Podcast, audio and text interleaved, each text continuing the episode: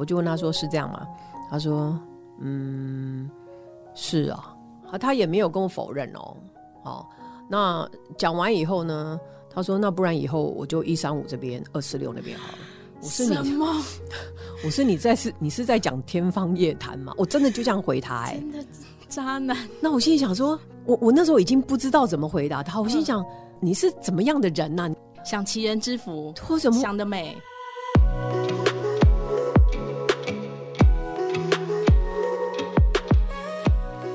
真心话，老实说，欢迎收听《真假我也行》，我是田姐儿。不是因为当初爱着伊，阮的青春花蕊敢会继续开？定定怀念着有雨仔声的过去，淡薄仔酸酸气味，也有淡薄仔，每日装水水的胭脂。无人熟悉的城市，只剩月光暝。哪有人听到一首歌也会记得？就要枉费我继续美丽维持。欢迎今天的来宾江念婷江姐，大家好，好久不见了，三十一年。我最近出了一张很特别的 EP 哦。啊好厉害！三十一年，你知道江姐很厉害。三十一年前，她是和那个陈淑华还有黄小虎是同期的女歌手。对，就是在第三届，第三届那个年代，大概就是在华灯初上晚个两年的时候，对不对？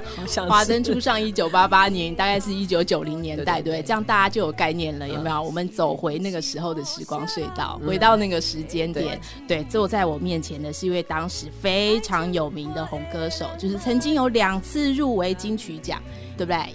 跟黄小虎入围新人奖，那是第二届。嗯、然后第三届就是刚刚说的，跟陈淑华啦，什么金素梅啊，哇，都是大咖。哦，你看那个时候红极一时，但是呢，很好奇的是，他后来就突然消失了，直到现在，对不对？已经花甲之年了，他决定重新复出。复出有一个很重要的任务，就是他今天呢要来告诉大家，他发行的新歌，而且新歌从歌名到歌词都是他一路走来的心境。对，那就是我活生生的人生音乐故事啊！对耶，非常非常的贴切。有两首歌，对，两首歌，嗯，然后。然后一首是呃我自己的独唱，那是比较轻爵士的啊，就是慢版的。然后另外一首是跟女儿的对唱，就是比较轻快的，嗯，恰恰版的。哦，你知道吗？大家要去注意听他们的这首歌，这个歌词里面都写出他的心境，然后从他的歌词里面有挖出一些我很好奇的点。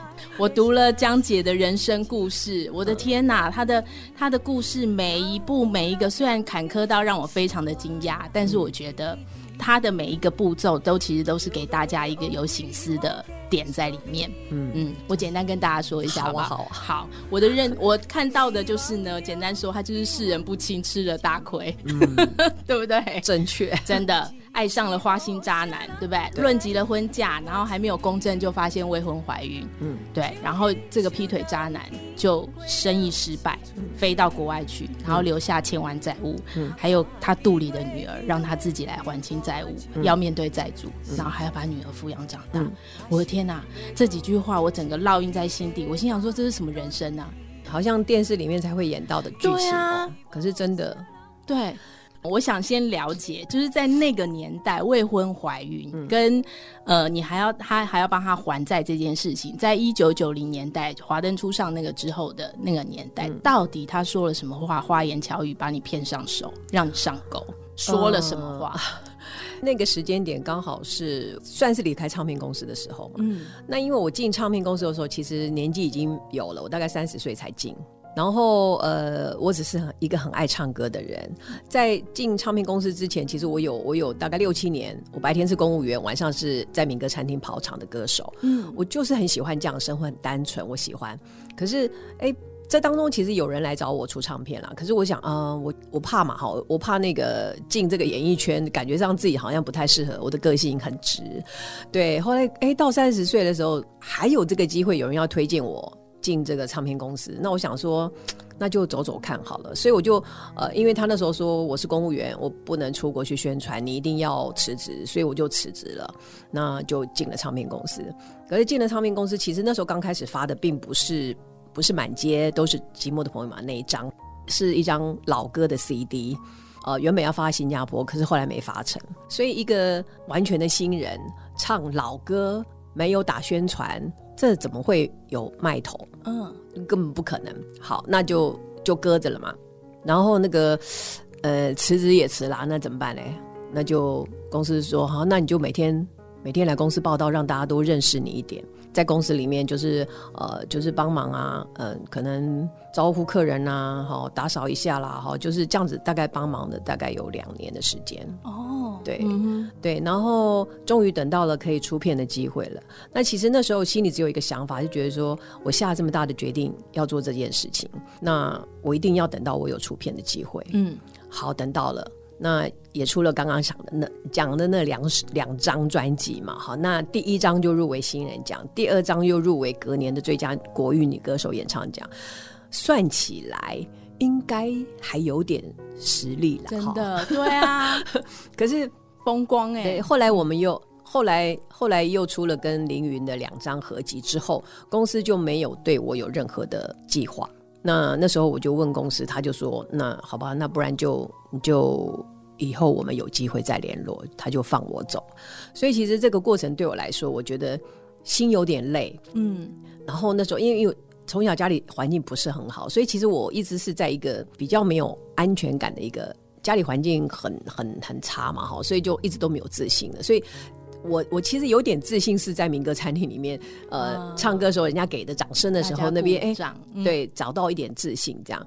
可是因为又这样子一个过程，就觉得啊有点累这样。那刚好在那个时候就碰到了他，碰到他，他就因为他其实是我认识他很久，他以前就是有我会去民歌餐厅听我们唱歌的一个朋友哦，对，就是三不五时会联络一下这样，不熟。然后直到那一次那那个时间点碰到他，然后他就他就跟我讲了一些让我觉得。很暖心的话，比如说、嗯、啊，那个其实我一直都觉得很想认识你，一直都很想跟你交朋友之类的，这样、嗯嗯、偶像剧的台词来了，大家注意听哦！哇，完全一模一样啊！那我心里想说，我心里想说，怎么会呢？因为我以前看到他，我每一次看到他，他身边的的女生都是属于那种辣妹型的，都是很靓丽型的。你怎么会想要？你怎么会想要找我这种人？他他说你这样当老婆是最适合这样，就是我我就是觉得你就是想要娶你做老婆，哦、所以那时候他直接这样跟你讲、啊，对，但那时候他就觉得说。嗯我就就认定你是我老婆这样子，他又说，嗯，那因为他那时候有开一个公司嘛，他就觉得说，嗯，那没关系，有机会我要来帮你出唱片，等等等之类这样。哇，天花乱坠。然后那时候就觉得，嗯，好吧，那那就是他了吧。突然有安全感了，对不对？对，就觉得那一刻，突然觉得，就他就觉得，嗯，他他要给我一个家，给我，那我就觉得，哦、嗯，好吧，那就那就是他了吧，就这样。然后就就我们就订婚了，就订婚了，就我们就订婚。那订了两年，嗯、我们两年的时间订婚订了两年没有结婚。我们订婚两年的时候，其实我们有我们有住在一起了。嗯，然后呃是准备要结婚的前三个月，就是确定要结婚的前三个月，我才想，因为那时候我已经三十五岁了，我觉得年纪大了，可能不晓得能不能生呢？那不然就先怀怀看好了。就怀了以后三个月以后就。那时候他公司整个扩充太快，就整个生意就有点就就没办法负荷了，这样就垮了。垮了。对，嗯嗯、所以那时候呃三个月之后，小孩已经有了嘛。嗯。那三个月其实以我那个嗯这个年纪这么长，然后再三个月，这小孩不要呢也很危险，他就到国外去，他说他去国外找资金。嗯啊，他就他就走了。好，隔一个月回来，那时候我心想说，我已经怀孕了，你要不要就赶快跟我去办个公？对，办一办。我我我什么都不要哦，你就办个公证，至少孩子生下来是有有名分的嘛。嗯，也没去，啊，不知道在忙什么、嗯、啊，那就回来几天他就走了。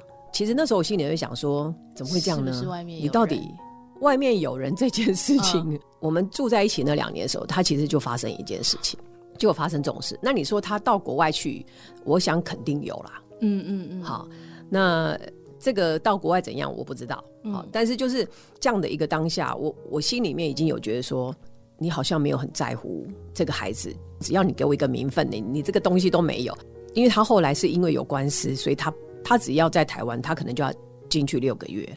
他那官司已经被判下来，所以他就不敢回来。嗯，然后就这样，他就没有回来。他就嗯，然后我就我就自己一个人，整个整整个怀孕的过程就是自己一个人面对。那因为他跑了，公司是用我的支票去开给那些厂商。嗯，所以那时候我大概停了五个月的身孕吧，生平第一次接到法院的传票，吓死了。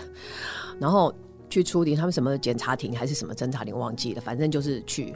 呃，因为他妈妈也帮他筹了很多资金，嗯，所以就是标会啊什么，找了一堆的会角，那些都是妈妈们这样。嗯、我们在那个上上那个法院的二楼那边，上法院的的时候，那些所有人全部聚集在我旁边，嗯，然后我边上楼，他们就在旁边。债主，对，那些债主，那妈妈们就这样，嗯、你叫那个谁谁谁，叫他赶快还钱呐、啊，不然呢，这个小孩生下来会断手断脚。我那时候真的当下，哎，我讲，每次讲到这一段哦，那个。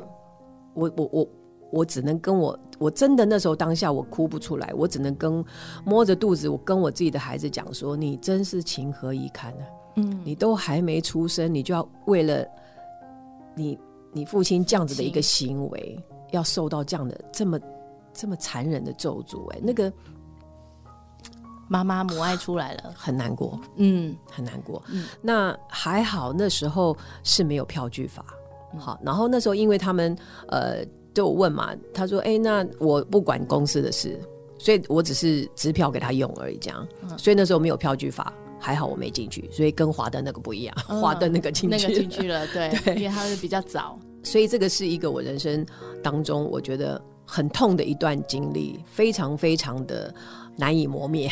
对，所以那时候大概。两个月左右的吧，那时候我就跟他有一次打电话回来，我就跟他讲，我说我想我们就到此结束好了，嗯、他就发飙了，他就发飙了，对，他那时候好像在泰国，在发飙，打电话来打一通。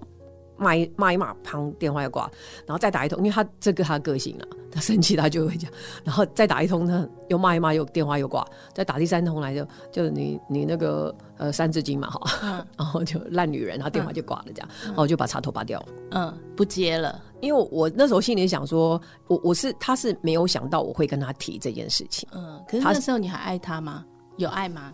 一刚开始就没有爱，说 说实话，呃、我我我其实说实话，就是我那时候真的，我只是觉得我好像遇到一个人，然后他对我很好，那我好像可以结婚了。嗯，我我我要我要老实说，你说有没有那爱的很深刻那种，就是要爱很爱的那种深刻的那种感觉。所以那时候决定这件事情之后，他就这样，他就生气，然后就骂骂骂。那直到哪一天他又心情比较平复了。没有喝酒的时候，就喝酒会打电话来骂人。那那没有喝酒打电话来，我就我就跟他讲，他说为什么你会要做这样的决定？嗯，我跟他讲，我说你没有办法体会我一个人在台湾，我承受到的是什么样的一个境况，你也没有办法了解我的心境，所以我说我没有办法再等你，我必须要负起责任来对我的小孩。嗯，对，所以我要有不一样的生活。我、嗯、你要怎么样？如果你今天真的觉得你有亏欠我们，你愿意帮我把这些债都还了，我很开心，你就把钱寄回来就好了。嗯，就二十五年了也没有，二十五。刚刚从你的故事里面听到，因为有些女孩子那时候结婚的时候，有的人是被爱冲昏了头。嗯、相较之下，你就不是，因为你是另外一种选择，就是大家觉得啊，时间到了，身边有个人对啊，刚好就是你，那就是你吧。你又对我很好，你又给我安全感，那我就选择了。所以那种就是为了结婚而结婚，千万不要。对 千万听众朋友有没有听到一个 重点？对，有的时候很多我身边朋友也有也有这样的状况啊，真的。对，就是觉得时间到了，OK 了啊，我不讨厌你，然后你对。对我也很好，嗯、那我们就顺势走在一起吧。对，对对。可是因为通常在这这种没有爱为出发点的婚姻或者是感情里面，嗯、通常要走下去确实是比较辛苦。真的，真的对不对？刚刚江姐的故事也告诉我们了，嗯、对不对？里头还有一个重点，因为很好奇，就是那个时候你发现小三的时候，大家发现小三或者是发现有劈腿状态的时候，都总是会有一点蛛丝马迹。嗯，可不可以跟我们分享你怎么发现的？呃，有蛛丝马迹啦，因为。嗯呃，有一段时间，他就你就发现他每天晚上他都说他出去写气话。我心想，就我们两个住这个家啊，你不能在家写嘛，那么安静，对不对？哈，写气话。哦，好，那我我我这个人呢，就是我觉得夫妻大家应该要信任，有这个信任在，嗯、所以我不想去想这件事情。嗯，好，那就发现哎，蛮长的啊，就是晚上的时间，哦、对。然后，因为，我觉得他们的行为都好像有点像，对。然后隔天一早，他可能就到公司去上班了嘛，嗯，啊，就这样。所以我那时候其实心里已经有一点有一点怀疑，但是我刚刚讲了，我我想选择信任，我就不想去想这些事情。嗯、那直到有一次是因为我爸爸生病，然后回去照顾我爸爸，然后我也忘记公司是哪一位同仁，嗯。其实大家都知道，就只有我不知道。好，你就是最后一个才知道那个人。他就说：“哎、欸，你知道他今天出差吗？”我说：“我知道啊。”他有跟我说：“他说，那你知道他跟秘书一起去吗？”我说：“跟秘书哦，怎么了吗？很正常啊，不是吗？秘书跟他可能跟他去谈事情嘛，哈。”他说：“嗯，可是我发现他们是订一间饭店，一间房间这样。”我说：“哦，好了解。”嗯，那因为那时候在医院照顾我爸，追去呀，追去看。没有，没有。我在医院照顾我爸，我在台北，哦、他人在南部，我、嗯、我怎么追呢？嗯嗯、然后呢，其实那时候他回来，那我想，好吧，那等你回来，我就问你，那看你要怎么说。这样，就他回来了，他就跟我说，我就问他这件事，我说你要，你是不是有什么事情应该跟我讲一下？我就跟他提这件事情，他说，我就问他说是这样吗？他说，嗯，是啊，他也没有跟我否认哦，哦。那讲完以后呢？他说：“那不然以后我就一三五这边，二四六那边好了。”我是你，什么？我是你在是？你是在讲天方夜谭吗？我真的就这样回他、欸，哎，真的渣男。那我心里想说，我我那时候已经不知道怎么回答他。我心想，你是怎么样的人呐、啊？你脑袋怎么会？你怎么会有这种？嗯、怎么可以有这个念头？对，我就在想，享齐人之福，或什么想得美？我怎么？你怎么会 讲得出这种话来？我在很很那个。那因为那时候，其实如果照我以前的个性。我是不喜欢去跟人家争跟抢的人。如果是呃没有其他的事情，基本上我那时候就会离开了。嗯，我一定离开。嗯，那因为那时候有一些其他的事情，那让我想说好，那我再等一段时间再离开。这样，那因为弟弟在他公司上班嘛，哦，房子借他融资，要要到隔年的六月，所以那时候我就觉得说好，我心里想，那我就到隔年六月我再离开。我再我再离开这样，然后到隔年一二月的时候，他们俩就分手了。那分手了，他就回来，他就一他就告诉我他们分手，他们真的分手了，等等等这样子。我也看他很努力在工作嘛，那这个也是自己的选择嘛。那那这些事情基本上前面这些发生这些事情，我都不敢回去跟家里人讲。嗯，所以担心。对，所以那时候就想，哦，好吧，那就当家人都不知道这件事情，就就继续好了。因为我刚我的我我就是很。你要讲很软弱吗？还是很我就很认命哦，自己选择的婚姻嘛，哈，就这样、嗯、对，那就看看是不是就继续下去。所以那时候就继续下去了。嗯，那继续下去就没有什么其他事情，他就呃他就认真工作啊，这样这样这样。到后来就是就就到了隔年大概九月份，我们就决定说啊，好吧，那我们要结婚了，那就怀小孩，就一怀就有了，就这样。我好傻眼哦，我我语塞了。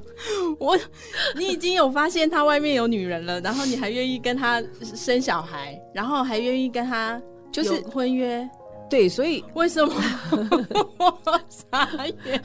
就很笨哦，很笨哦。其实其实我刚刚讲的时候，就是因为卡在一个呃弟弟的房子在那边，哦，我我就觉得那个我好像要等这件事情结束了，嗯。我就可以离开嘛。嗯、那他这件事情还没结束的时候，在这个之前，他就说他们分手了，然后就可能就希望我可以原谅这一次啊，等等等这样。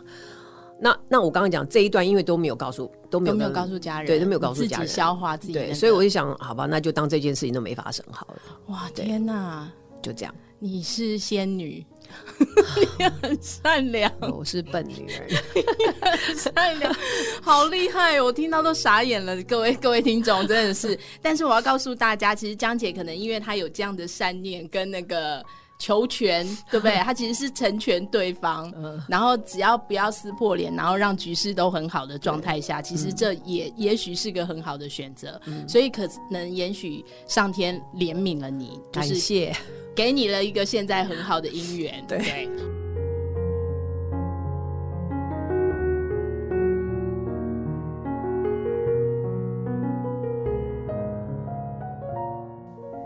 到底现在遇到这个好男人是怎么遇到的？然后为什么愿意在之前经历了这么多风风雨雨之后，你现在还愿意再踏入一个新的婚姻关系？嗯嗯嗯。呃其实我认识我认识我现在这个先生是我大弟介绍的啊。那时候因为我刚生完小孩的时候，我还有我又再去唱了一下民歌，就是民歌餐厅跑了一下场。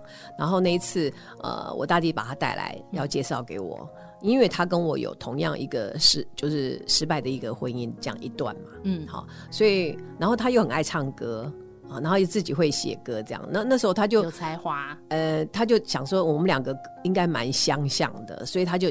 想把他介绍给我，想说如果今天我们两个嗯还可以交往，然后以后大家呃老来伴哈也不错，这样嗯，所以那时候其实没有想很多，他就带他来听我唱歌，那就这样他来听我唱歌，嗯，然后嗯可能他也觉得我 OK 吧。然后那时候我是觉得他没有说你是我要娶的人，没有没有 没有不一样，对不对？还真没有，风格不一样了，对，还真没有。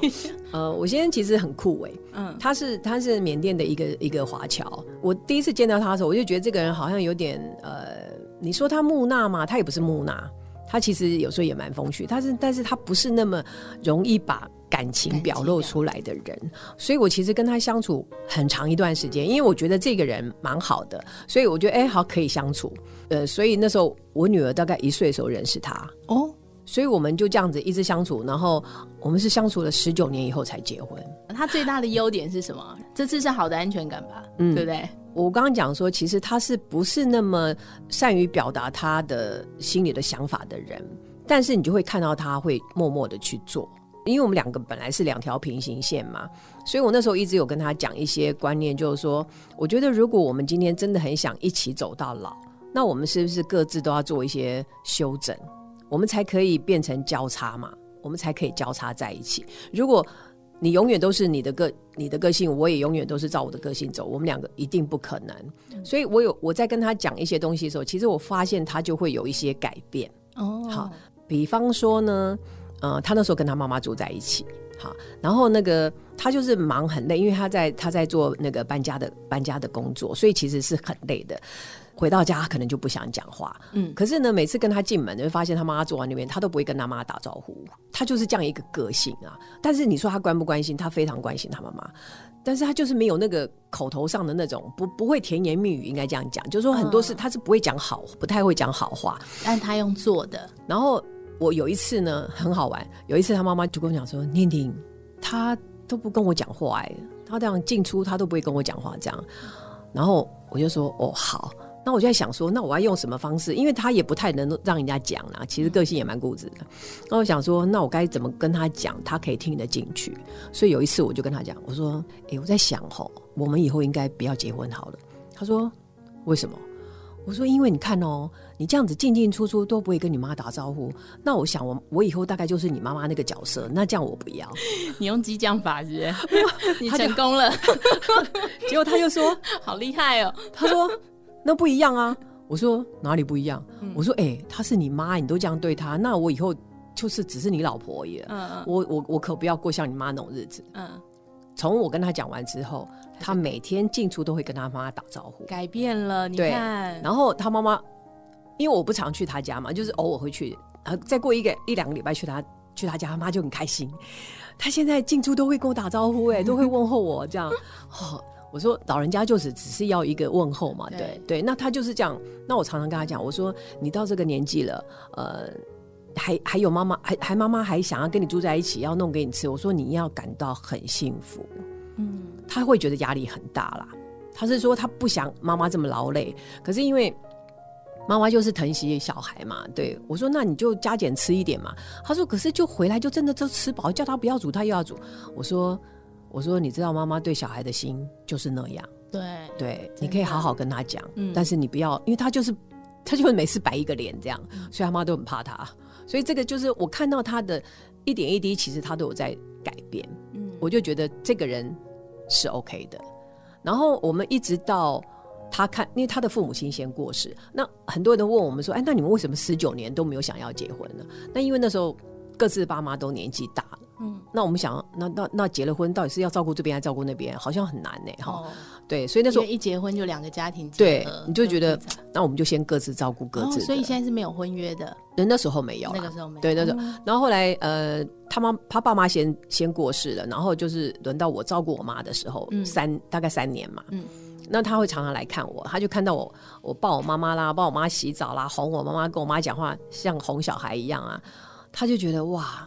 你怎么可以把屎把尿，然后又这么无微不至的照顾？这是他后来告诉我的，嗯嗯嗯，我才知道他那时候就觉得说，嗯，他一定要把我娶回家。嗯，是那时候他才有这个想法，不然我们原本就觉得，那我们就这样子过，我们就这样可以相伴到老。OK，没有想到真的要结婚，对，哦，所以他当下跟我提要结婚的时候，我说你让我想一想。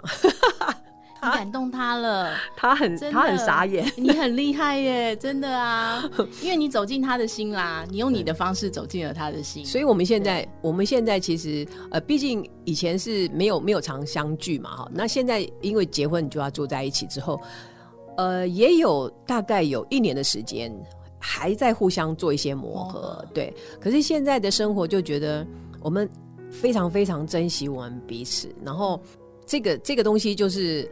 呃，我很难形容，那那种那种感情就变得更紧密了，嗯，很棒哎，更贴近，更贴近这样子。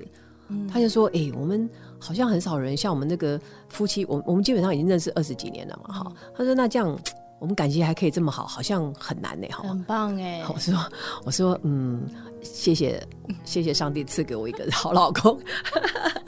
真的，这都是人生经验的累积耶。其实我觉得很棒，就是爱情的路上每一道坎都是一个很好前进的课题。嗯。阮只是无啥人知的歌星，像彼首冬天过了是春天，哪看见过去的画面搬就电视，想要过有一日会当倒转去，虽然是无啥人知的歌星，爱唱歌的人嘛着有人听。若有人需要温暖的力量甲安慰，阮愿意用歌声伴舞步。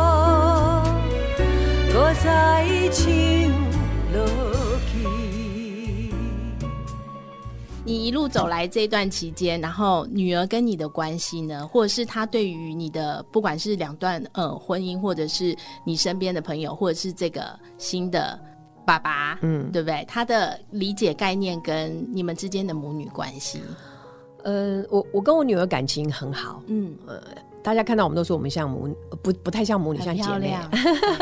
谢谢。看大家可以看专辑里面 很漂亮。谢谢。对，她她其实我觉得我女儿真的是我我一直常常讲说她是我的天使啊。嗯。今天如果没有她，我可能也没有办法活下来，这是真的。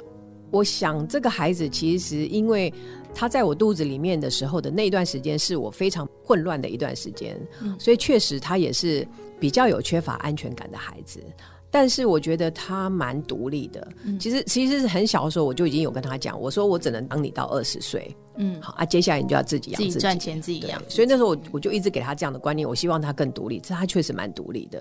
对，他那时候要去高雄工作，他就跟我讲说：“妈妈，我要去高雄工作，你觉得 OK 吗？”我说：“干嘛跑那么远呐、啊？嗯、台北这么多。”好，后来他那时候去高雄，他后来还真他就自己去报名。他们公司的一个甄选，北区大概二十几个业务要去争那个名额，但他们他就只选了他一个人去。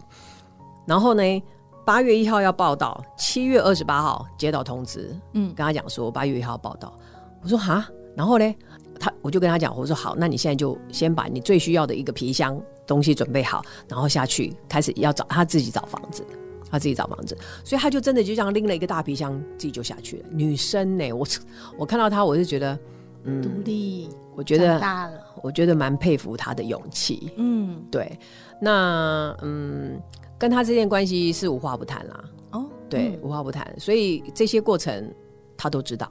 嗯，对，我在国中的时候，其实他国小、国中，我就已经开始陆陆续续告诉他这个背景、这个过程这样。嗯、那对于现在的这个呃爸爸，嗯，我说你要叫叔叔也 OK 啊、嗯，就是可能因为他从来没有没有叫过爸爸两个字嘛，没有人可以让他这样叫嘛，所以他也会觉得很，我说没关系，不要勉强。好，那叔叔也不会介意这样。可是叔叔是真的把他当女儿在看。对，更好玩的是，我大概国中国中的时候吧，其实那时候小学，我曾经有问过他，我说：“哎、欸，你我如果跟叔叔结婚，你觉得可以吗？”他说：“不行。”他说：“那你结婚了，爷爷奶奶谁照顾啊？”嗯，小小学的时候啊、嗯嗯，然后好像是国一还国二的时候，有一天他突然突然跟我讲说：“哎、欸、妈，我觉得你们应该结婚呢。”我说：“为什么？啊，你们都认识这么久了。”我说：“哦，你现在会希望我们结婚了哈？啊，我刚刚漏讲一个，就是他小学那时候他说不 OK，他不可以，嗯、不可以结婚。我说：哦，那你说不能结婚，那我就去找别人也不行。嗯、对，所以对他来讲，他是他是认定他的，对，嗯、所以很棒哎。”很棒，那那他也对我女儿很好，嗯，对。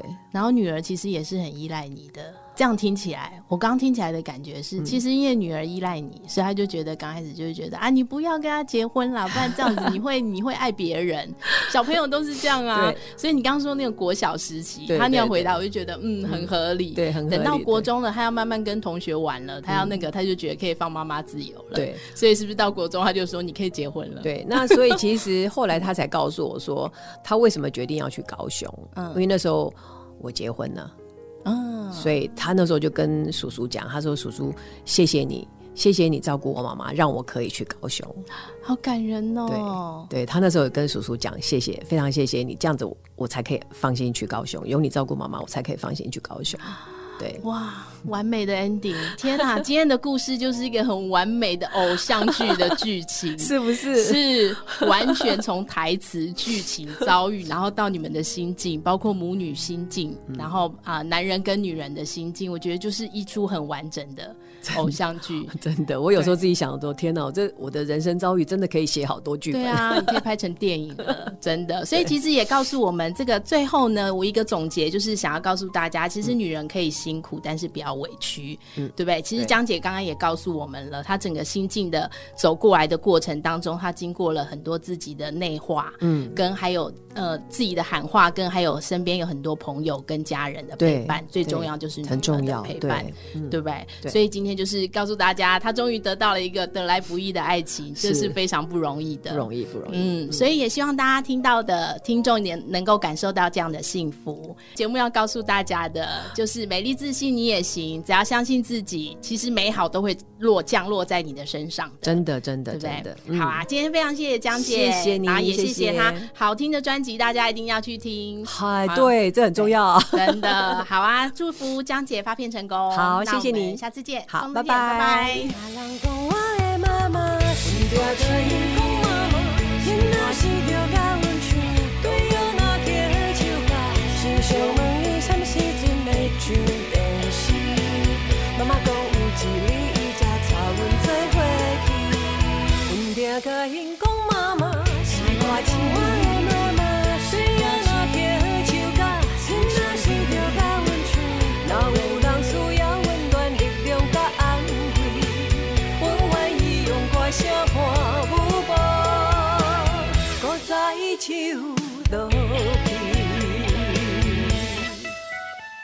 假我也行。如果你喜欢我们的节目，请帮我们按下关注或订阅，给我们五颗星及留言，也可以加入我们的 FB 粉丝专业及追踪 IG，或是你还想听什么主题，都欢迎告诉我们哦。